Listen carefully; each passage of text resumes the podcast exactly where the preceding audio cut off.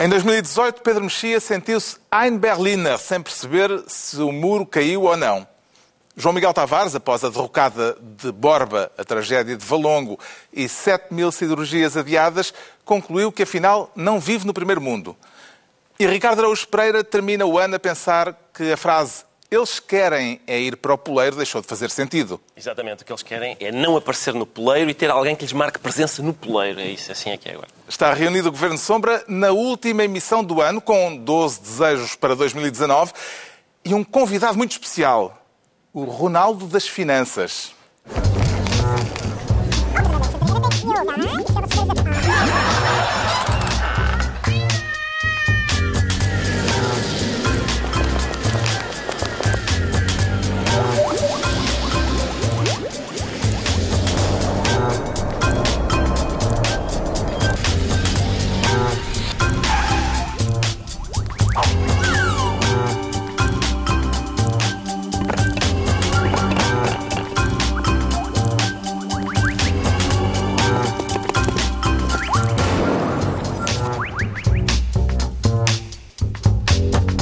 Ora viva, sejam bem-vindos para esta que é a última emissão de 2018 do Governo Sombra, uma reunião em que vamos formular 12 desejos para 2019 e em que temos um convidado muito especial. Só não sei bem se veio o Ministro das Finanças ou o Presidente do Eurogrupo. Como é que devo tratá-lo, professor Mário Centeno? Por Senhor Presidente ou por Senhor Ministro? Se este é um governo, é melhor ser ministro. Ah, muito bem. Fica Senhor Ministro, o Ministro das Finanças e o Presidente de, do Eurogrupo dão-se sempre bem? Eh, ou de vez em quando já os apanhou em conflito e em desentendimento? Não, não, sempre na melhor dos mundos, convivendo um com o outro a toda a hora. Nunca se zangam? Não, Nem, nem o Sr. Salvini não- nunca disse. Eu preferia o Ministro das Finanças de Portugal. mas o Sr. Salvini não é ministro das Finanças. nunca vou ter que falar com ele. Não. Então, se fosse, olha, Posso só salientar que nós, no Governo Sombra, tivemos aqui há anos eh, António Costa, agora temos o Sr. Ministro das Finanças, portanto, a pessoa que manda mais do que António Costa. E o meu plano é que para o ano a gente consiga ir à fonte do poder e tenha cá o Presidente chinês. Isso, isso será sempre a subir em termos de gente hierarquia. que manda cá. O que é que lhe parece? É uma hierarquia. Vai ter que ser uma emissão legendada, essa vai ser mais complicada de fazer. Vamos então aos desejos para 2019 e começamos com um desejo do João Miguel Tavares que vai surpreender muita gente. Deseja que António Costa ganhe as eleições legislativas lá para outubro com maioria absoluta. Foi a Exatamente. competência de António Costa como babysitter dos teus filhos eh, que, o, que o convenceu, João Miguel atenção, Tavares. atenção. António Costa como babysitter é incrível. Qualidade internacional. Eu acho mesmo que ele poderia ser presidente do Eurogrupo das babysitters. Mesmo, podia mesmo ser. E, e- e isso não, não tenho nada contra. Ah, aliás, aprecio muito e da próxima vez que, eu, que eu existirem tolerância a este ponto que eu não aprecio particularmente, conto ir lá outra vez bater à porta. Então- Ou então agora, se calhar, como tenho aqui o, o Sr. Ministro das Finanças, quem sabe ele também se pode revezar com o António Costa e também ficar com as minhas crianças. Eres borla do Juntavas governador. às, É, ele é. juntavas às minhas. Ah, não, Em princípio, é já estou aqui a tentar, hora. Já estou hora- aqui a tentar meter uma cunha. Mas eu acho genuinamente que, que, que António Costa, que, que o PS, nomeadamente, deveria ter a maioria absoluta eh, no próximo ano. Eu, eu não, não, não estou disponível para votar neles. Ainda pensei nisso, atenção, ainda pensei nisso. Mas e depois, por causa da Joana Marques Vidal, não voto mesmo, a sério. Isso não, Então não deseja que votar. haja maioria absoluta, Mas mas, acho não que- vota neles. Tens um Possivelmente... padrão muito alto, é como ex-votante de José Manuel Coelho. José Manuel Coelho. Tu tens um padrão de voto Não, muito mas- exigente. Sim, muito... é, é, é, porque eu, eu fui daqueles que acreditou na vinda do diabo, não é? E andava aqui, ah, o diabo e tal, o diabo, o diabo, o diabo. E depois é verdade que o diabo até agora não veio, não é? Não. Mas eu já lhe começo a sentir o cheirozinho do enxofre, mesmo. Acho, acho Já que- é outro diabo. É, Pode ser, é Não, outro mas tipo de é diabo. Mas a da Assembleia da República também já notou um cheiro qualquer, mas não disse que era o diabo. Acho que não. Era acho um que, mau cheiro Acho que isso que era outro Europa. cheiro. É, é, acho que este era outro cheiro. Mas, mas nós, aqui, nós, nós aqui somos um bocado às vezes desagradáveis. E, e eu várias vezes brinquei com a, a famosa dupla Costini-Sentini. Que, eu, que nós aqui no, no Governo de Sombra dizia que é uma espécie de dupla de mágicos que conseguiu basicamente fazer com que o país durante quatro anos se convencesse que isto estava mesmo bestial. E, e como eu acho que durante quatro anos ainda assim vocês Três anos, por enquanto, não é? Três anos, por enquanto. é- Fizeram. Vamos lançar. Fizeram, estou bom lançado, fizeram um trabalho razoável, mas que eu não acredito que se sustente durante mais quatro anos. É por isso que eu tenho essa, Ah. é por isso que eu tenho esse desejo. A maioria absoluta para os penalizar, Não, porque eu acho obrigando-os coisas... depois a sofrer as agruras Porque eu acho eh, que uma muitas das coisas que não foram feitas e que acho que precisavam feitas, a, a- questão do ímpeto reformista, a questão muitas das reversões que foram feitas, eh, o próprio programa de governo não era propriamente, hum, ou seja, o programa com que o foi obrigado a governar também não era exatamente aquele com que se propôs às eleições, porque depois foi preciso fazer acordos com, certo? Eh, Foi preciso fazer Connosco- acordos com, o connosco P- próprio. com, com o PCP, com o Bloco de Esquerda. E, e, portanto, e então houve muitas desculpas. Dizer, "É, se fôssemos só nós, isto não era assim, mas tivemos que fazer isto e aquilo e aquilo outro. E como eu acho que muitas coisas foram erradas, eu gostava de ver lá o PS sozinho no governo a mostrar o que é que vale. O que tu estás a dizer Porque é o PS que- não está sozinho. Atenção, o PS não está sozinho no governo. Em, em que quando nós temos aquela sensação que vêm novas escuras, nu- nuvens escuras no horizonte, desde o início dos anos 80, e mesmo assim foi com o Bloco Central. Portanto, eu quero ver lá o PS sozinho. O que tu estás a dizer é que Quando governar há nuvens no o horizonte. PCP a controlar os sindicatos é como andar de bicicleta com rodinhas, é isso? É claro que não. também É, é verdade. é Estás a verdade. dizer ao Sr. Ministro, assim também eu governo. É isso, é isso que tu estás a dizer? Sim, é verdade eu que quero isso foi polémica. essencial. Por acaso, eu, isso eu gostava de saber. Eu estou tentado a, Eu, eu acho que isso foi... Estou tentado a problema é apostar que se o, o Sr. Ministro concordará, pelo menos, com o desejo. Eh, talvez não com a fundamentação. É, era o que eu estava aqui a pensar, que eu não, não esperava que no primeiro desejo eu fosse concordar eh, com o João Miguel Tavares, mas estamos aqui eh, em comunhão eh, Sim. de vontades. E, e toda a gente diz que ao vivo são muito mais agradável. É, E isso também pode ser corroborado. Em relação, em relação, em relação a, a- Posso deixar os miúdos então? Claro. Eh, em relação eh, aos- à, à- à forma de lá chegar, eh, enfim. As razões é que aí- são outras. Aí, aí, aí O meu receio é que se o PS tiver maioria absoluta, o António Costa já disse que vai na mesma in- tentar integrar o Bloco e o PC e o PCP. E eu, eu temo que um PS com maioria absoluta, mais o Bloco, mais o PCP, não se chama geringonça, chama-se já a União Nacional. É uma coisa já suficientemente vasta para, para mudar de nome. Mas admite, não é? Admite que o, que o PCP e o Bloco de Esquerda foram muito importantes em termos de, desta espécie de pacificação social. Foram, os, os acordos que foram feitos tiveram, essa, tiveram essa, essa- esse resultado e tiveram esse efeito. Eh, mas eh, não é verdade que eh, a essência do programa de governo não decorra do programa eleitoral do Partido Socialista e que, em particular na, na área das finanças, nós não tenhamos eh, feito exatamente eh, a, a trajetória que, que desejávamos fazer. De que é que vai ter mais saudades de- em relação a 2018, Sr. Ministro Mário Centeno? Em relação a 2018, O ano que está a terminar. Enfim, eu acho que não, não vamos guardar saudades de 2018, porque eu acho que 2019 vai ser melhor. Eh, e, portanto, temos que ser, temos que ser otimistas. Isso é, Agora, isso é uma, é uma determinação também do Primeiro-Ministro, essa do otimismo irritante, como lhe Sim. chamou o Presidente da República. Pronto, então vamos manter um otimismo mais realista. Ok. E esse otimismo, eh, há razões, há boas razões para ser, para ser otimista. A, a economia portuguesa eh, está a crescer eh, e, e não está eh, a- a- em termos comparativos, a distanciar-se da, da vantagem de crescimento que estava a ter com a Europa. E isso é um sinal bastante, bastante Mas nós positivo. não estamos a ser ultrapassados por aqueles países que estavam na cauda da Europa e que, entretanto, nós somos como aqueles ciclistas vão entrando uns no pelotão que vêm lá mais de trás e ainda assim passam-nos à frente. A questão- o único questão- que conseguimos ganhar é a Grécia. A, a questão é saber em quantas partes é que quer partir a Europa. Eh, E depois há de haver muitas partes da Europa que crescem mais do que a média Estão na mesma portuguesa. moeda que nós. Eh, Mas os que estão na mesma moeda que nós eh, estão, em média, a crescer menos que nós. Eh, Não, mas isso é se puser lá os 90, vendalhões. Mas os 95, pequeninos que comparam connosco estão-nos a no- ultrapassar. mas eles comparam connosco não, não da forma como, como se pode eh, apenas resumir no estarem na, na área do euro. Eh, nós temos uma dívida muito superior a eles. Eh, todos os todo, em- empresas, famílias. também, é? Mas, mas, mas a parte financeira é muito importante. Eh, E o que Portugal está a fazer com o fardo eh, de dívida que, que tem e que nunca podemos esquecer quando tivermos muitas ambições eh, é extraordinário face àquilo que, que, que os outros países estão a fazer. Porque em Portugal estamos num processo de consolidação das contas públicas, as empresas estão a reduzir o endividamento, as famílias estão a reduzir o endividamento e crescer aquilo que Portugal cresce nestas circunstâncias é absolutamente excepcional. Acredito que, do ponto de vista da economia, este resultado, nestas condições, é absolutamente excepcional. E nós devíamos ter, eu às vezes digo, enfim, mais em retórica parlamentar, que era preciso ter mais respeito pelas empresas e pelas famílias face ao esforço que elas estão a fazer para pôr Portugal a crescer desta maneira.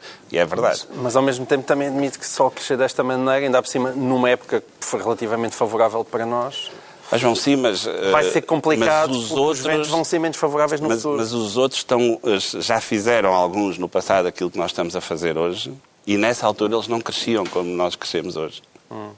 Porque crescer, reduzindo o endividamento, é eh, uma combinação eh, inusual eh, nas economias. Voltando ao desejo do João Miguel Tavares, se ele se concretizar esse desejo e se o PS vier a ter a maioria absoluta, e se voltarmos a encontrar-nos aqui no final de 2019, ainda vamos poder continuar a tratá-lo por Sr. Ministro nessa altura? Professor Mário Centeno. Lá está uma coisa que de 18 também não vai deixar saudades. Vamos ter que, vamos ter que chegar eh, a essa data. Vá lá, uma Ah, é? caixazinha. Eu sempre sonhei estar naqueles programas em que de repente vinha cá um, um ministro importante e dava-nos uma, uma caixa mesmo. Uma, uma, uma coisa. que- E e depois de ser citado nos jornais, assim, no telejornal, ministro mais importante é vai ao governo de sombra e diz que. E é, e é assim uma coisa que ainda ninguém ouviu. Não vê- Diga mas, não, mas não vê que, que Eu a, acho que a pergunta como foi feita tinha um se. Não, mas o se é se se concretizar a Mas maioria está, absoluta. claro, eu sei. Eu não estou a dizer que ela foi mal construída, estou só a dizer Ao menos, que o se é como- muito Como complicado. presidente do Eurogrupo, vai ou não fazer declarações desagradáveis sobre as pessoas do norte da Europa? Por, para chatear aquele, o anterior presidente do Eurogrupo, que disse coisas coisa. desagradáveis sobre nós. eh, que a gente só gastava tudo em. É, Eu não gosto muito dessas simetrias. Não eram desagradáveis. Não, não, não. Mas eram. Aliás, foi acusado foi de declarações desagradáveis para com a Grécia, no famoso vídeo do Calimera que nós falámos aqui. É? É Sim, mas, mas foi mal entendido esse vídeo, porque esse vídeo eh, reforçava precisamente o momento em que eh, a Grécia e o povo grego deixava de ter, eh, de ter essas amarras. Foi mal Portanto, entendido dentro do seu próprio partido.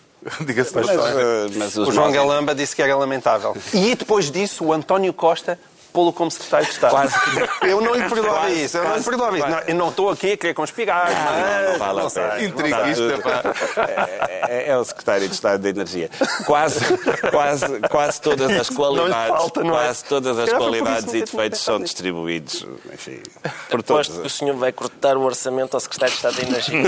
Bem, Bom, segundo desejo, o Pedro Mexia deseja rosas sem laranjas, laranjas sem rosas. Mas imagino que não será só um desejo de natureza hortofrutícola, Pedro. Não, é porque de facto não deve estar tudo no mesmo cesto. Quando há arrumações, cada coisa está no seu sítio. E eu acho muito preocupante. O PSD e o PS são dois partidos, todos os estudos sobre os partidos políticos europeus dá que os nossos dois principais partidos estão muito perto um do outro, em termos da- das opiniões políticas dos, seu- dos seus eleitorados. E não, não, não vem mal nenhum ao mundo estarem muito perto. Agora, serem a mesma coisa, como aparentemente o líder do PSD quer agora, o PS, se o, o PS é um partido social-democrata, no sentido verdadeiro do termo. Rui Rio quer fazer do PSD um partido social-democrata, no sentido português, vamos dizer, do termo. Coisa que o PSD não é o PSD. O PSD, o PSD pertence ao PPE. Portanto, não há um partido social-democrata, não há partidos sociais-democratas no PPE.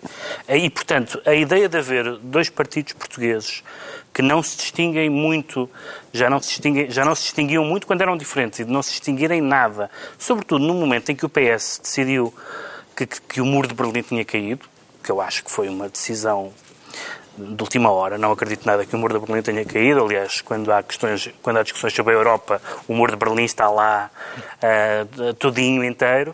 Ahm, era, muito, era muito conveniente que os partidos continuassem a ser partidos claramente diferentes. Quem, quem votasse num bloco ou num partido soubesse o que, o que está a fazer. E o, o- acho que o Rio tem confundido de uma forma que para mim é preocupante uma certa moderação no discurso. Eu não acho mal a moderação, acho que já, já não faltam incendiários no país, com uma espécie de indistinção e uma certa vontade, acho que verdadeiramente aflitiva para o eleitorado, PSD, para boa parte do eleitorado do PSD, de andar quase com o governo ao colo. Isto é, é de ter uma grande justificação que, não, que, que no, fim, no fim se vai perceber ou não. Ou, ou, se o fim for a derrota eleitoral clamorosa do PSD, não se vai perceber. Mas a formulação desse desejo quer dizer que há no horizonte a possibilidade de um bloco central? Quer dizer, não, não, há, não me parece que haja porque o PS não, não tem vantagens nisso. O PS está no, no momento, o PS está num momento histórico em que nunca esteve nenhum partido português. O PS pode ser governo com qualquer partido. É o momento que agora... Isso nunca aconteceu na história da democracia portuguesa. O PS pode ser governo com qualquer partido. Não vai agora, e portanto, estando a funcionar, enfim, diga, em alguns aspectos, pelo menos, a, a, abertura à esquerda, com a vantagem que tem de ter os sindicatos, coisa que o PSD não tem e que a esquerda tem. Bem, uh, agora não, não tem muitos sindicatos, uma vez que tem havido tantas greves sim, tá bem. Tá bem, já se percebeu que essa paz social... Não, está bem, não é isso, estou a dizer, mas por comparação, o poder sindical do PSD não é comparável com o poder sindical que tem o PC através da CGTP, etc. É isso que eu estou a falar. E, portanto, não vejo qual é, não vejo qual é a utilidade e gostava muito que, que os eleitores pudessem votar acreditando na tese, que eu não acredito na tese de António Costa, é que nós a partir de agora vamos votar em dois blocos, ou seja, o, que António Costa sugeriu, eu acho que ele vai deixar de sugerir, ou seja, o, será que o, o, que o, que o PS está a dizer é nós temos agora um bloco de esquerda versus um bloco de direita e, portanto, não há razão nenhuma para uma pessoa de esquerda votar no PS, se não quiser, ou seja, porque o que interessa é termos 116 deputados. E eu, eu não creio que António Costa acredite nisso. Acho que António Costa quer, como toda a gente, ter maioria absoluta e dispensar parceiros. Hum. E não vejo... E não, vejo... Não, ele quer ter maioria absoluta. Não sei se quer, se quer dispensar parceiros. Exatamente por tudo aquilo que ele teve. Mas não, Esta parte social, não, não, é uma coisa única, sim, tendo em conta isso, as condições sim, do país. Reconhece que isso não é uma razão ideológica, político-ideológica substantiva. Isso é porque dá jeito. António Costa é um pragmático. Ah, pronto, Aliás, essa tá é uma das suas Parece, Sr. Ministro, que é contra a natura o casamento entre rosas e laranjas? Eu estava aqui a pensar e, e acho que, uh, como economista e com alguma formação matemática, para somar rosas e laranjas temos que ter uh, alguma forma uh, de as pôr na mesma equação.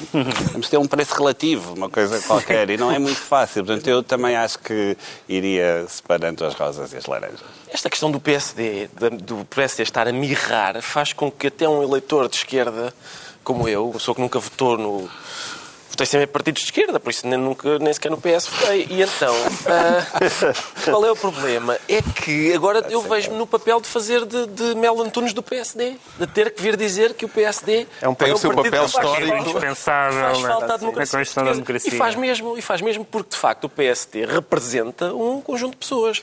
E quando as pessoas em democracia começam a deixar de se sentir representadas, começam a tomar decisões desesperadas, zangadas, etc., que dão mau resultado, como aliás temos visto em vários sítios. Epá, eu próprio hoje em dia tenho dúvidas se António Costa gosta mais de Rui Rio ou de Dr. Mário Centeno. é a segunda vez que tu pretendes ligar. Não sei, eu não sei. Mas não, não sei. Mas sem sucesso, ah? sem sucesso. Eu não acha, vou, não. acha que está mais próximo do seu coração do que Rui Rio? Intimamente. não vou partilhar isso consigo. Nesta legislatura, quem é que lhe tornou a vida mais complicada, Sr. Ministro, eh, nas negociações para os orçamentos que, que foram aprovados? O PCP ou o Bloco de Esquerda?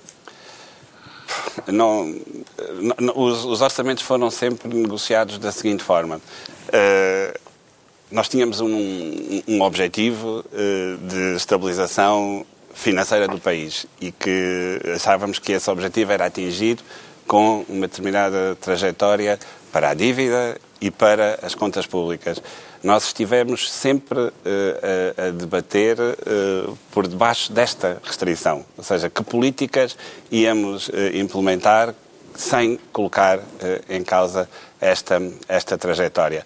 Por isso é que hoje chegamos a 2019 e os números que temos no orçamento são os mesmos que apresentámos em 2015.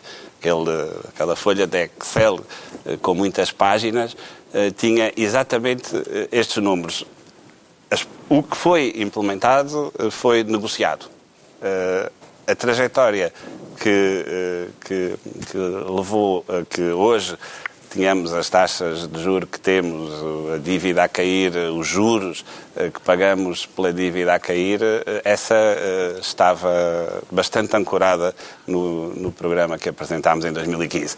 Dentro desta restrição, quem é, é negociar que, com o PC e com o Bloco. A negociação aí uh, foi muito transparente. E deve ter sido bastante e... diferente o método e a, o tipo de, de, negociações que teve com um a, a diferença no método é, é entre um partido jovem e um partido com história.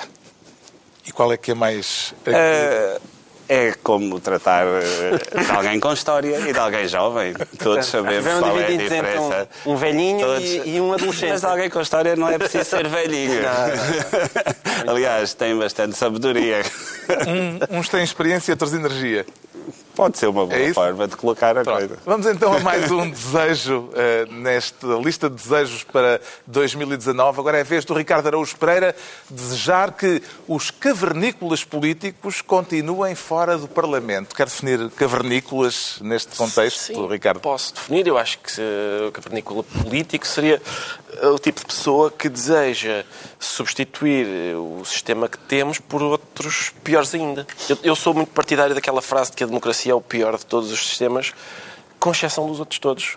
Um, o problema dos cavernícolas é esse, é de, é de quererem uh, recuar umas décadas um, uh, para, para sistemas uh, que este, que o nosso substituiu com E vê o risco de eles terem representação parlamentar nas próximas risco? eleições? Não, não, talvez não, talvez não. Às vezes, há, algumas, há duas ou três manifestações na sociedade de que, de que isso é possível. Eu não tenho a certeza, por exemplo, se a manifestação dos coletes amarelos não é uma manifestação disso.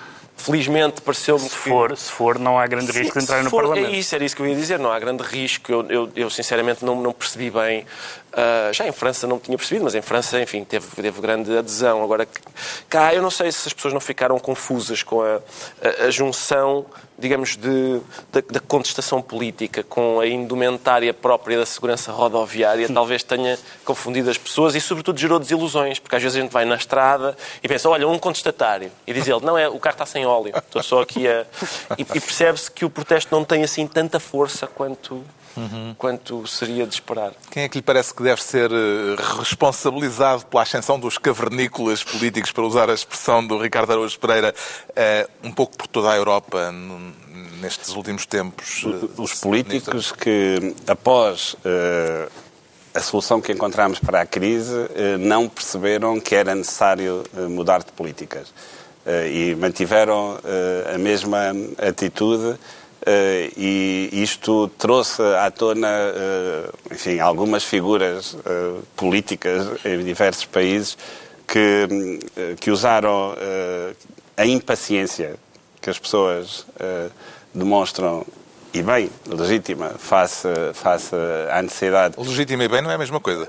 Mas, Mas é, é ela, ela, é legítima e ela uh, está bem colocada, uh, porque de facto uh, era necessário, após a resolução dos problemas que a crise colocou ao euro, à economia mundial, Uh, dar resposta uh, aos problemas de distribuição de riqueza que, que, temos, que temos no mundo. E essa, e essa resposta não, não apareceu de dentro do, do, do corpo uh, mais estável, digamos assim, de políticos e de políticas. E, e, e surgiram, uh, uh, enfim, algumas figuras políticas que utilizaram com... Para mim, populismo e impaciência estão muito próximos um do outro. E usaram essa impaciência com soluções simplórias que, obviamente, não resolvem o problema de ninguém.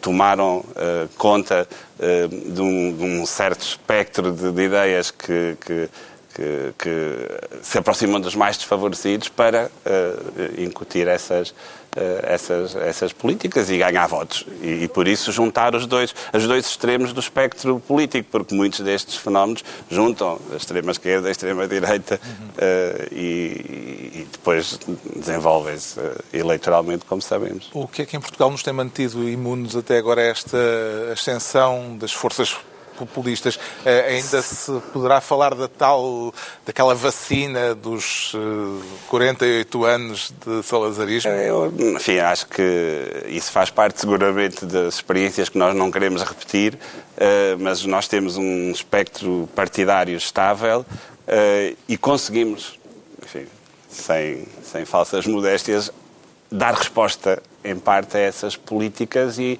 uh, alterar uh, aquilo que era muito demonizado uh, como políticas de aumento do salário mínimo ou de... Incluindo pelo famoso economista Mário Centeno em livros que publicava antigamente. Mas o economista Mário Centeno tinha sempre um desvio padrão nas suas estimativas. Uh, e, e, e, dizia, aliás, que, que o impacto do salário mínimo era uma coisa à, à volta de zero. Uh, se for ler no livrinho cor de laranja, Olha, está lá. Eu tenho aqui. Então já vamos à página. Por acaso, descobrimos que tu sabes mais da obra de Mário Centeno do que Mário Centeno. Por acaso estive a ler há pouco em voz alta, mas não, eu, não lhe vou fazer isso aqui. Não lhe vou fazer aqui. Não lhe vou fazer Mas vai ver. João Miguel trouxe o livro e eu também trouxe o livro. Este foi, não combinamos. Este foi o momento em que todas as pessoas que não votaram no PS Sim, nós não combinamos tinham na, na, mesa de cabeceira. Mas eu, a minha curiosidade era só para saber se ainda assinava. Assinava, com certeza. É está, é porque eu, está, no final peço Vamos fazer isso. E, e, e, vai à página 35 e vai ver... Não, estou na página 55 agora. e vai ver que, que o salário mínimo tem exatamente esse impacto. Mas não foi só o salário mínimo, foram as medidas de redução uh, dos impostos diretos, de, Bom, de, na, na, parte das prestações sociais. Essas medidas, honestamente, do ponto de vista uh, de, de, um país que sai da crise, era preciso que, que, que, fossem adotadas. E, e, nós fizemos isso em Portugal.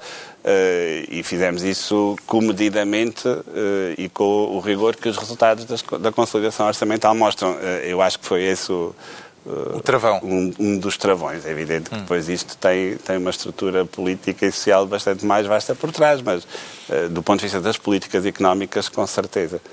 Vamos ao próximo desejo. Uh, é o primeiro do nosso convidado, o Ministro das Finanças e Presidente do Eurogrupo, Mário Centeno. Já agora pergunto-lhe, uh, também trouxe três desejos para 2019. Foi-lhe fácil escolher três Sim, desejos, tinha muito mais. Distribuí-os pelas minhas funções e pelas minhas... Teria muito mais. Eh, é uma pessoa que normalmente olha para o ano seguinte a pensar ou a fazer planos sobre aquilo que gostaria que, que viesse a acontecer ou espera que as coisas aconteçam simplesmente? Não, uh, planificar é mais ou menos o meu, o meu nome do meio e, e, portanto, estou bastante, bastante ciente da necessidade, ainda por cima nas posi na, na, posição que, em, hum. em, que me encontro.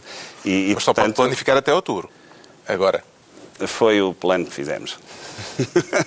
Depois de outubro não, já não tem. Outubro, Achas que até ao final do programa ainda conseguimos discutir qualquer coisa? Talvez. Nós tentamos. Pode-se tentar sempre, não é? Duas tentativas. Não, mas vamos continuar. Bom, pronto. O primeiro desejo de Mário Centeno para 2019 que os portugueses continuem a ver cumpridos os compromissos do governo. Tem razões para recear que isso não venha a acontecer?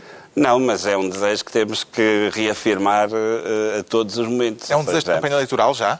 Não, uh, é um desejo que, de que aquilo que aconteceu nos últimos três anos continue uh, ao, longo, ao longo dos próximos anos e que ultrapasse a próxima campanha eleitoral e a formação do próximo governo e que, e que se faça exatamente isso. Porque eh, porque isso requer preparação eh, e depois a capacidade de outros eh, saberem avaliar se estamos ou não estamos a cumprir aquilo, aquilo que dissemos. Mas formula este desejo já a pensar nas eleições, nos, nos dois atos eleitorais que vai haver em 2019? Devemos ser muito exigentes com esses atos eleitorais que aliás, voltando um pouco à nossa conversa anterior sobre o populismo, Sim. Eh, é o que eh, permite também que, outro, que visões mais simplistas uh, e populistas uh, de, de, transformação da realidade ou de atuação sobre a realidade ganhem muito poder, é os votantes, os comentadores, todos, no, no, todos numa sociedade se tornarem muito menos exigentes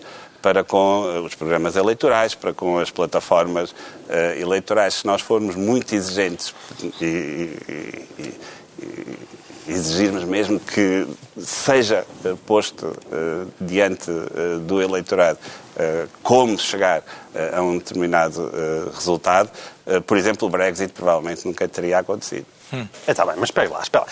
Eu tenho que fazer uma pergunta sobre a questão do populismo. Não acha, de qualquer forma, também este atual governo pode ser acusado de populismo no sentido em que ele fica marcado pela famosa história do virar da página da austeridade.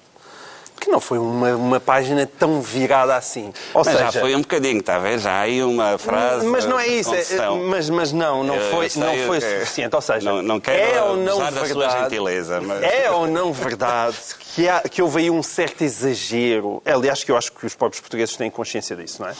Com a história toda das cativações, com, com as questões todas que o Estado tem, seja na- no Sistema Nacional de Saúde, seja nos transportes, enfim, no- na educação, nos, nos mais va- variados aspectos da sociedade. Houve ou não uma espécie de exagero retórico que foi extremamente útil para o governo no início, mas que ao mesmo tempo também é extremamente injusto, nomeadamente para o anterior governo, que apesar de tudo, durante quatro anos andou ali a lutar e fez um, um trabalho. Não, acreditou e também teve resultados. Sim, vamos ver. Ou seja, eu percebo que houve uma certa altura que foi muito útil dar traulitada no pé de Passos Coelho e provavelmente era inevitável. Mas agora que já passaram estes três anos e que se está a aproximar o Natal, não sente no seu Acabámos de coração... passar o Natal. Não, não sente no seu Natal coração. dos fim de de Esse, no fim de ano. Não sente no seu coração e no seu íntimo, sei lá, sei lá umas palavras de alguma hum, gentileza para comprar. para Mas houve uma, alguma digressão no seu pensamento e Não, não, para eu não ser é- apanhado nas acontece- curvas. acontece de vez em Não, quando. faz bem, faz bem. Mas vamos, vamos a cada uma das curvas Então do seu vamos a isso, pensamento. vamos a isso. no tempo que temos. Não sei se consegue. Ah, pois é verdade. Não, eh, a primeira, obviamente, é o conceito da austeridade. E para não, não quero ser demasiado ma- maçador eh, no final do ano e à beira do próximo, mas, mas a verdade é que eh, a austeridade, a economia, tem é um conceito que se, que se aplica muito eh, claramente para, eh, em momentos de eh, regressão económica, eh, tentar resolver os problem o problema das, das contas públicas, mais eh, regressão económica ou recessão, se quiser, a esse, a esse resultado. E nós, em 2015, a economia estava com dúvidas. A economia não estava eh, a arrancar. Eh, Eu acho que nós não temos a percepção perfeita disso. Por isso é que eh, algo- o, o- conceito do diabo apareceu na primavera.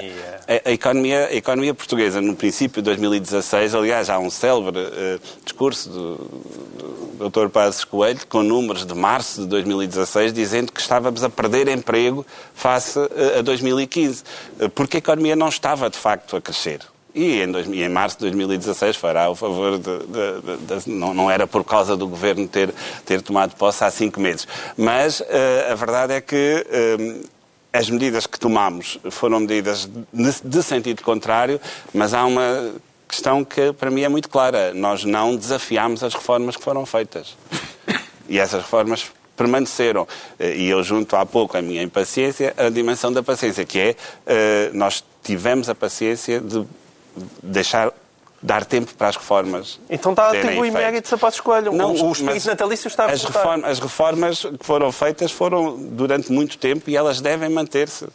Então está a dar méritos a sobre Pedro Passos isso. Coelho. Diga lá que ele às tantas está lá a vê-los à noite. E fica dizer- contente. dizer, Pedro, fizeste um bom trabalho. Ou pelo menos vá, um trabalho que não foi tão mau como o pintaram no início. Pronto. Pode ser? Não, não pode ser. a- Não diz. Queria, queria, mas não diz, não diz. Isto já são muitos anos, atenção. Isto se fosse no início, do, se fosse no início da, da, do, governo- da legislatura teria caído, mas agora ao fim de três anos já não. Vamos ganhando A tarimba. Os truques eh, melhores, sim. Nada. Mudou muito a sua relação com a política nestes anos. eh, A minha relação com a política, Finanças? com certeza. Mas, enfim, a minha relação com estes temas, nem tanto. Sim, mas, mas a relação com a, com a, a- a exposição pública, com a Sim, claro. política, Sim, sim, sim. onde é que se sentiu que eh, mudou mais? Eh, É um, é, um, é um mundo que é impossível prever antes de, antes de entrar o que é que nos vai acontecer.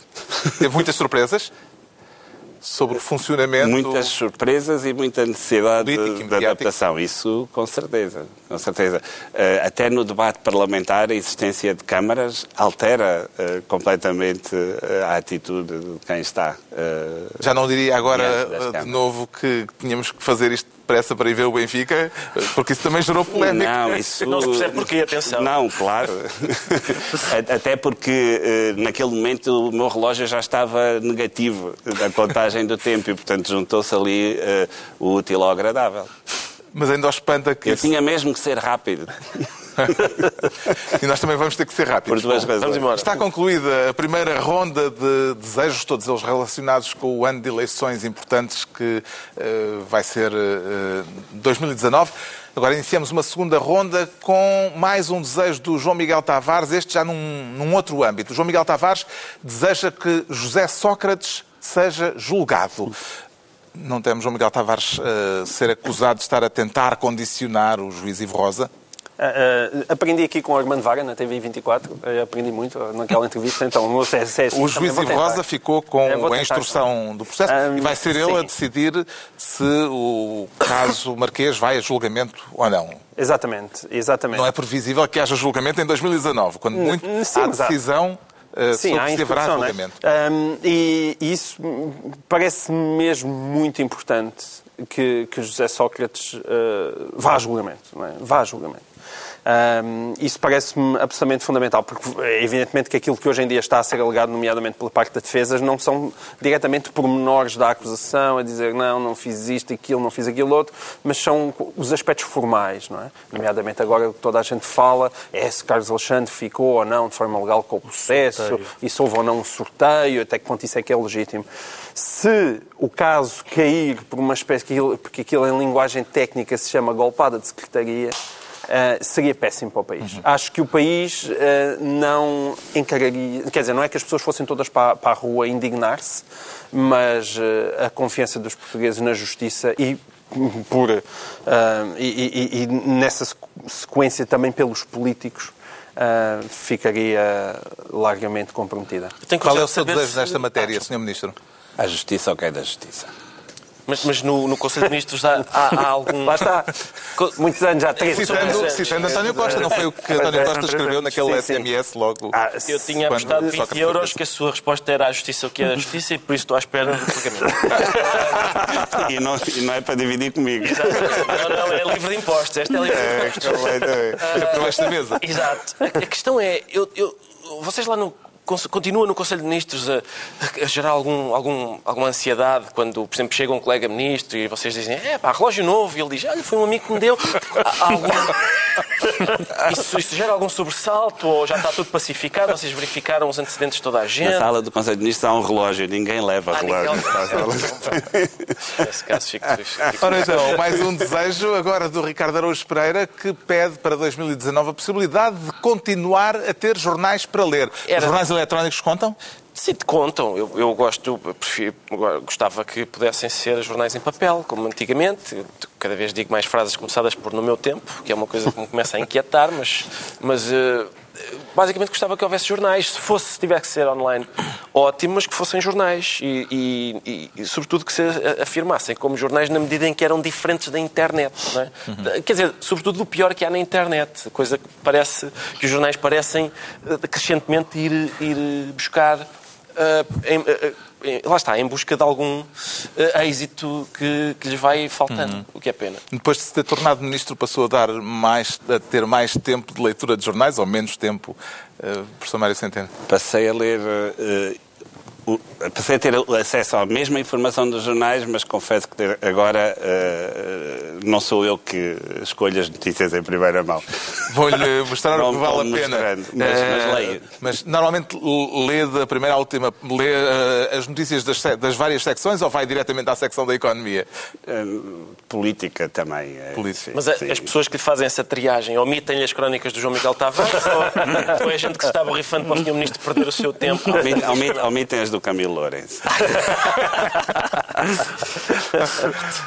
Seguimos para mais um desejo. O próximo é do Pedro Mexia, que pede que a privacidade volte a ser trendy. Isso significa que tem esperança de que as redes sociais, por exemplo, eh, percam o espaço que têm ou desapareçam de todo? Não, não, não tenho, não, não formulo nenhuma, nenhuma intenção desse género. Este ano aconteceu uma coisa importante que foi na, no, na- no depoimento perante o Congresso, na audição, ah, no, no Congresso do, Mark Zuckerberg, há um, há um congressista que lhe pergunta, ahm, o Mark Zuckerberg, que é um conhecido apóstolo da transparência, nós devemos saber todos uns dos outros, não temos nada a esconder, e, e há um congressista que lhe pergunta, Sr. Zuckerberg, está disposto a dizer em que hotel é que ficou esta, eh, ontem à noite? Ele disse, não, não, não, não gostava.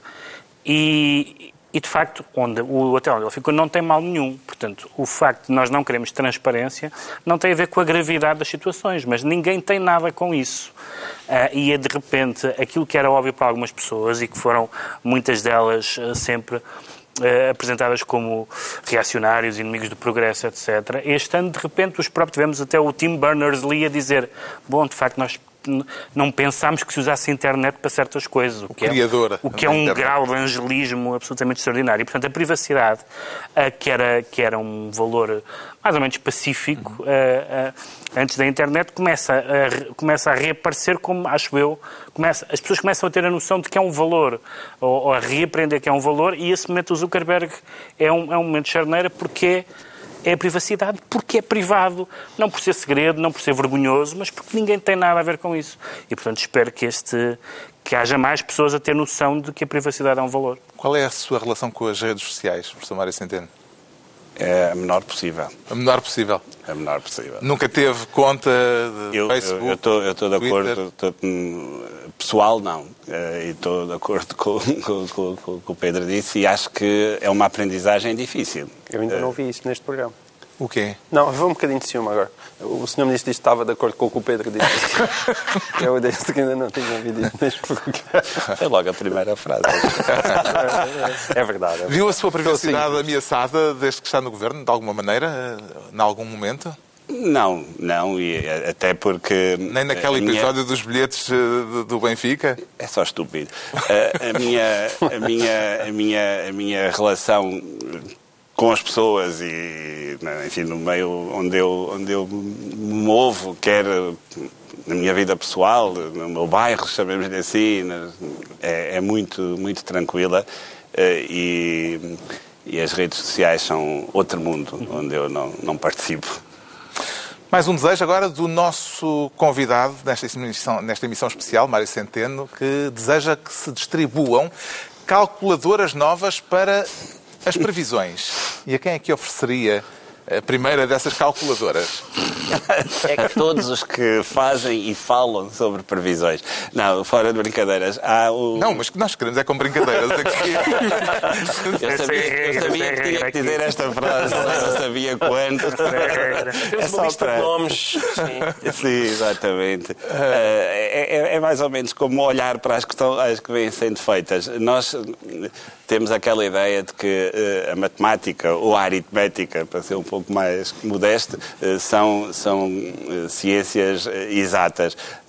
E, e, é um pouco estranho como é que com ciências exatas se erra tanto. mas a verdade é que, é que é exatamente isso que, que acontece com, com, com, as previsões. Mas é muito possível que os seus adversários políticos lhe digam que a calculadora que lhes vai dar não lhes vai servir de nada enquanto Uh, não tiver ao lado uh, do botão da soma, da adição, da, da adição, da, da, de subtração, da multiplicação, da divisão, um botãozinho também para a cativação. Sim, mas a cativação. Será que há dessas no mercado? A cativação faz parte, faz parte do mundo. Uh, especialmente do mundo das finanças públicas. Mas também digo uma coisa: se até, se até o Eusébio conseguiu, o Benfica conseguiu superar a saída do Eusébio do ativo, uh, o Orçamento de Estado também vive Sim, bem. Mas, está bem, mas, espera, mas é, é, é injusto uh, só este, este, este pequeno ponto, que eu acho que é injusto. Porque aquilo, o Sr. Ministro diz, nós andamos a fazer fazer contas e dizemos a Maria come duas maçãs, o Manel come três maçãs. Quantas maçãs é que eles comem? E as pessoas lá fora, incluindo o Conselho de Finanças Públicas, diz comem cinco maçãs. O senhor Ministro fica com uma das maçãs do Manel e depois diz não, afinal são só quatro. Mas é que essa maçã do Manel nunca existiu. Foi só nunca o Conselho existiu, das Finanças mas... Públicas que viu. Porque se eu fosse não, gastar esse estava dinheiro... nas contas sabe, iniciais, eu, eu, estava eu vou... lá a dizer que o Manel ia comer três maçãs e depois tirou a maçã ao Manel. Há, há uma coisa que eu tenho que dizer que é uh, o, o, Ministro das Finanças, uh, é, já que fizemos aqui uma certa analogia com o futebol, uh, é muitas vezes visto como a mãe do árbitro. à volta de qualquer mesa é tratado ao nível da mãe do árbitro. O que eu quero fazer uma homenagem às mães de todos os árbitros por solidariedade que, que o Ministro das Finanças tem para, para, com, para com elas. Até por uma razão muito simples, porque sem elas não havia jogo. E é mais ou menos o mesmo que o Ministro das Finanças. Sem, sem o Ministro das Finanças, esse jogo das maçãs não existia. Porque essa quinta maçã que alguém quis um dia gastar já tinha sido gasta. É uma maçã virtual. Mas, olha, é. Sr. Ministro, eu acho que percebi ah. o truque das cativações. Eu, eu, eu sério, eu, eu, tenho, eu queria fazer o truque para o Sr. Ministro dizer se é assim ou não é que se faz. É, a minha mão esquerda é, o Orçamento de Estado. Muito bem. O, o paninho é o dinheiro, que é, é bastante grande, porque acabou aos 300 não sei o quê. Portanto, o, o Sr. Ministro vai pondo uh, uh, o dinheiro dentro do Orçamento de Estado, com todo o cuidado, bastante dinheiro em todas as rubricas, toda a gente, todos, vai, toda a gente vai ter, não vai faltar nada a ninguém, sim senhor e tal. E depois as pessoas que trabalham nos serviços sociais dizem, mas onde é que está o dinheiro, Mário? Já não vê dinheiro lá. O Sr. Ministro está aqui, está do Orçamento de Estado. Um plano. Devíamos ter público. Luís Matos, não sabia que tinhas vindo. Eu não sei, experimente, já agora... Não, não não, não resultar, não? não vai resultar. Mas se quiser, olha, leva um lencinho sexy vermelho para É casa. verdade. Nunca se sabe. Não, não, o lencinho. Tu guardaste essa habilidade durante Já, o lencinho é que sabe o Espera lá, truque. estás a cativar o lenço? Não, não, é porque, é porque o lencinho é que sabe o truque, não é o Ricardo. O lenço é o dinheiro, percebes? É. Já te tiraram muito, é. Sim. Se alguém lhe disser que é uma pessoa cativante, ainda considera isso um elogio ou já começa a olhar. Claro, eh, sim, claro. Já começa a desconfiar. É, é muito bom ser Sim. cativante. E a pessoa mais cativante do país. Está a ver? Talvez da Europa. E mesmo assim eh, as pessoas eh, reconhecem esse- esse- essa, essa cativação. Não, é, é, é obviamente um instrumento, eh, não fui eu que o inventei. eh, Apurou. não, Como nunca. Enfim, Não, mas- agora podíamos passar para uma fase mais, Mais queremos melodramática e nem técnica. 2016 eh, foi um ano absolutamente crucial para Portugal. Se Portugal não tivesse cumprido pela primeira vez, eu- foi a primeira vez desde que existem eh, estes procedimentos na Europa em que Portugal cumpriu o déficit.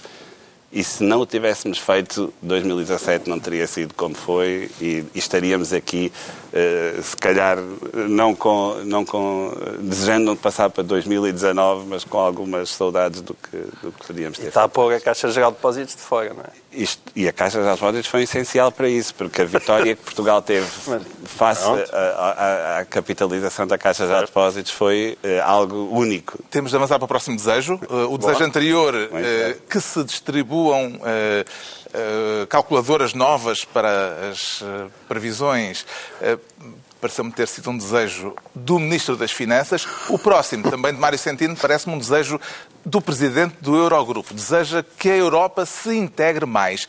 E o que é que é preciso para que isso aconteça, Professor Mário Centeno? É, é preciso que haja liderança na Europa e hoje temos no Eurogrupo dúvidas. agora? Eh, enfim, há no Eurogrupo. Eh, é preciso que haja muitas horas sem dormir eh, Ainda tem para... esperança, por exemplo, de ver revertido o Brexit? Tenho, Tem? honestamente. Um novo referendo, por exemplo? No início do verão, se andarmos um bocadinho para trás, no início do verão, ninguém via como eh, possível não haver uma, uma guerra comercial. E a verdade é que durante o verão eh, e depois as decisões que foram tomadas alteraram bastante eh, a configuração de- dessa, dessa situação. Pode ser que basta um tweet para mudar tudo, mas enquanto o tweet não aparecer, nós estamos melhor nessa dimensão. E, e na questão do Brexit, eh, está na mão dos políticos.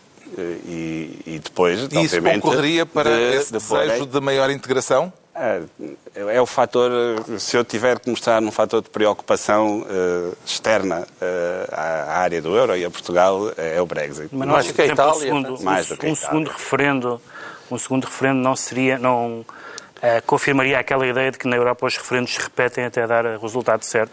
E não acha que isso foi um, Eu- um elemento que vo- que voltou as pessoas contra a União Europeia?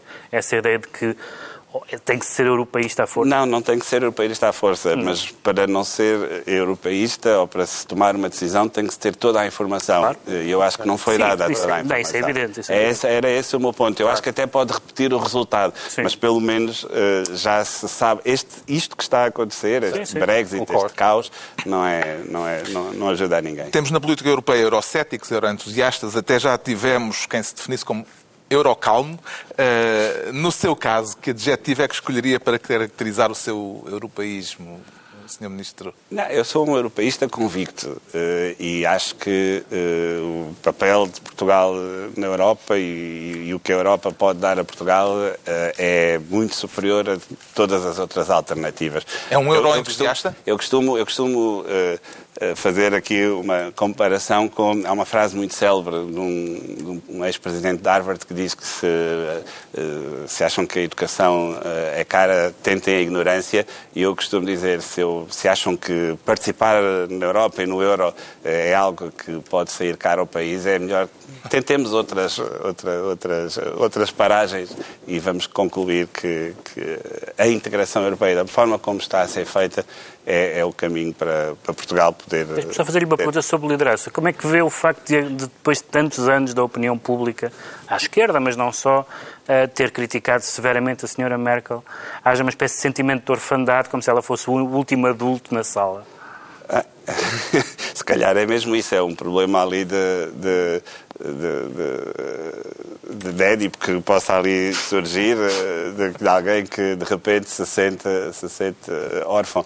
Uh, eu sou um, com, muito convictamente uh, a favor de que, de que uh, o, o, tempo na política seja limitado. Uhum. Uh, e, portanto, eu acho que nós não devemos agarrar uh, a, essas, uh, essas figuras só por si, mas devemos... É agora, é agora. Devemos, mas devemos construir os líderes a partir de, de, de, enfim, das tendências e das ideias que, que constroem, constroem os países. Mas limitado, mas não a um mandato. Há quatro anos. uh, isso, isso é uma discussão mais vasta. Uh, a senhora Merkel está há 12 anos. Só se dá caixas a programas importantes. Mas pois é, estamos... Bom, já só nos restam três desejos para 2019 e agora temos de apressar o passo. O próximo é do Pedro Mexia, que deseja que o Brasil sobreviva. Vê o caso assim tão mal parado, Pedro Mexia. Mas não sei, quer dizer, à partida o cenário é se o presidente eleito do Brasil for parecido com, com o candidato Teme-se o pior, evidentemente. Agora, Bolsonaro há... toma posse já no dia 1, no dia 1. Uh, em Brasília. Há duas, coisas que nós não, há duas coisas que nós não sabemos, ou aliás, três coisas que nós não sabemos. Primeiro, não sabemos se, como algumas pessoas no Brasil dizem, nunca houve tantos tanta, tantas pessoas a votar num presidente garantindo que ele não vai fazer o que prometeu. Portanto, as pessoas eram, votaram nele um bocadinho para acabar com o reinado do PT, mas não querem necessariamente, não concordam necessariamente com aquilo que Bolsonaro disse na campanha em algumas áreas. Não sabemos como é que o sistema partidário vai resistir, porque aquilo é um sistema partidário muito estranho, muito fragmentado, e o partido Bolsonaro, embora tenha tido uma representação significativa, ainda é minoritário, embora aquelas alianças sejam muito estranhas. Não sabemos o que é que vai fazer Sérgio Moro, que eu pessoalmente foi uma das grandes decepções. Vai ser de... Ministro da Justiça? Sim, isso sabemos, não é? Mas foi uma das grandes decepções de 2018, porque acaba, acaba por descredibilizar uh, o processo, uh, o Lava Jato, porque, evidentemente, ao aceitar ser não só agente político, mas agente político deste governo, deste presidente, torna todas as suspeitas de politização verosímeis. Um, e, e, em terceiro lugar, o Bolsonaro parece ser um político, a sua história parlamentar, nomeadamente, um político bastante medíocre e que, cuja, cuja capacidade para aguentar todo o jogo de bastidores e todas as jogadas durante quatro anos durante. Quando, quanto é que é o mandato? Não sei, cinco anos? São quatro, não sei. Cinco, uh, se, é muito problemático. Portanto, esperemos que o Brasil, que é, enfim, um país que não é um país qualquer para nós, consiga resistir de alguma maneira institucional ou política a este este reinado. Uhum. Considera a democracia brasileira em perigo, professor Mário Centeno? Eu, eu, quando penso no Brasil nestes dias, penso sempre na música do Chico Buarque, do meu caro amigo, uhum. e a forma como ele, nessa altura, descrevia a situação portuguesa e, e, e, a situação brasileira. Eu acho que estamos mais ou menos outra vez em posições semelhantes às dessa época. Uh, se o Brasil, nessa altura, dessa altura para hoje conseguiu mudar, enfim, uh, sobreviverá. O otimista mas, agora a falar. É o otimista uh, a falar, mas, há... mas, é bom recordar o que, o que já se passou, de facto, para poder... Não haverá razões para temer um eixo uh, Washington-Brasília com dois presidentes que são, pelo menos, imprevisíveis. Sim, mas não, mas não, mas não, não vão subsistir. Bom, isto leva-nos ao próximo desejo, que é do Ricardo Araújo Pereira, e que faz votos para continuar a ter um planeta para viver. Demos um passinho mais uh, em direção ao apocalipse. Quer dizer, fala-se fala nisso, há previsões mais apocalípticas, outras menos e tal. Eu, eu achava simpático a gente continuar a ter o planeta para viver, que fizessem, que, que, que se conseguissem uh, fazer acordos. Uh, no sentido de, quer dizer, de poupar estes recursos, porque reparem, os recursos são este paninho, não é? E o planeta é. Não, não. mas, Já percebemos a ideia. Vais fazer isso na tua nova rubrica? Vais, vais, comentar a semana com um lenço? Não, não, eu só sei fazer. Ah. Achas que era, era todas as semanas? Fica, fica a ideia. Agora este lencinho. Está bem? Posso fazer. Qual é o maior perigo que identifica uh, hoje? Para o futuro das relações internacionais? Trump. Trump. Mas em relação à questão dos recursos finitos e como os utilizamos, enfim, desde o século XVIII, que eh, aquele que é o pai dos economistas nos ensinou que é exatamente como o Ricardo está a dizer, e portanto não, aí não precisamos de aprender grande coisa. Só precisamos de pensar que, eh, que que, que, que, é, que é mesmo assim e que há uma, que há uma parede. Eh, agora, do ponto de vista, do ponto de vista político, eh, as inconsistências da política económica eh, norte-americana são, são. Mesmo assim, continua otimista? Costuma-se dizer com um Porque otimista. Um foi António Costa que lhe pegou, não é? Foi o António Costa, tanto tempo juntos na mesma sala, aquele vírus é que, que infectou eu sou otimista no sentido de tudo o que depender de decisões eh, pode, pode, pode ser alterado. Vocês conheciam-se bem já agora? Há aquela frase que o pessimista é um otimista bem informado.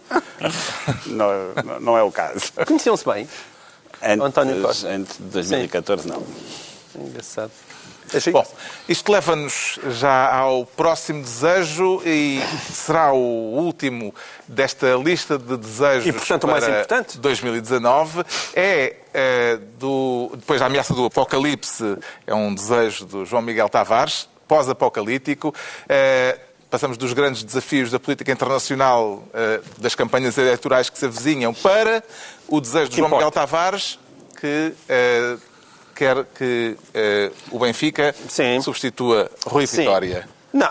Eu não, não, não, não é dito não é assim, formulado assim. Não, não, não, porque eu também já aprendi alguma coisa com o meu convidado aqui à minha esquerda. Eu não desejo, não desejo que o Benfica substitua Rui Vitória. Eu desejo é que o Benfica tenha um novo treinador. Ah, sim, sim, sim. Faz toda coisas... a diferença. É que a maneira como se formula tem importância. É, é, é Portanto, eu desejo que Jorge Jesus ou que... Uh, ou Zé Mourinho, já agora, que ficou desempregado. Um deles... Entre um e outro, qual é que escolhe? Eu não sei. Talvez uh, Jorge Jesus como adjunto de José Mourinho. Olha, o Jorge Jesus a ser o Raul José de José Mourinho. Isso é que era. Mas... Mário Centeno subscreve este desejo do João Miguel Tavares? Eu não sei se convidar o adepto do Benfica, mas... Também convidámos, é, também. também. Posso... Claro. Sim, com sim. certeza. então, eu só desejo é que o João tenha razão e que sejamos campeões. Ah, então... Não foi isso que eu disse. Não, é mas se tiver, ela, se tiver razão... Ah, okay. Também revela sentido de estado benfiquista. É impressionante. Tem ido à bola mesmo neste... Uh, com esta vida atarefada? Hum quando posso, mas, mas, mas confesso que desde que fui eleito presidente do Eurogrupo posso menos. Mas, e tem pago os bilhetes? Se lhe derem a escolher entre uh, o PS ter maioria absoluta ou o Benfica ser campeão, que escolha é que faz? Aí, não. Por amor de Deus, chama Essa aí... Não é verdadeiro. É. Qualquer coisa, ou o Benfica campeão, é a escolha é óbvia. Pronto. Muito bem, estão assim. assim passados em revista os 12 desejos para 2019, numa emissão especial em que tivemos a companhia de Mário Centeno, Ministro das Finanças e Presidente do Eurogrupo. Agradeço-lhe, eh, Sr. Ministro, por ter aceitado Obrigado. o nosso convite, o convite do Governo Sombra para esta última emissão de 2019. Agora já só voltamos para o ano, ou seja, daqui por uma semana. E com os ministros de sempre, Pedro Mexia, João Miguel Tavares e Ricardo Araújo Pereira. Boas entradas. Muito obrigado, Sr. Ministro, por ter vindo ao Governo Sombra. Obrigado, obrigado igualmente. Olha lá, que agora tem mesmo que começar isto. Ah, não estava a brincar. Não estava a brincar.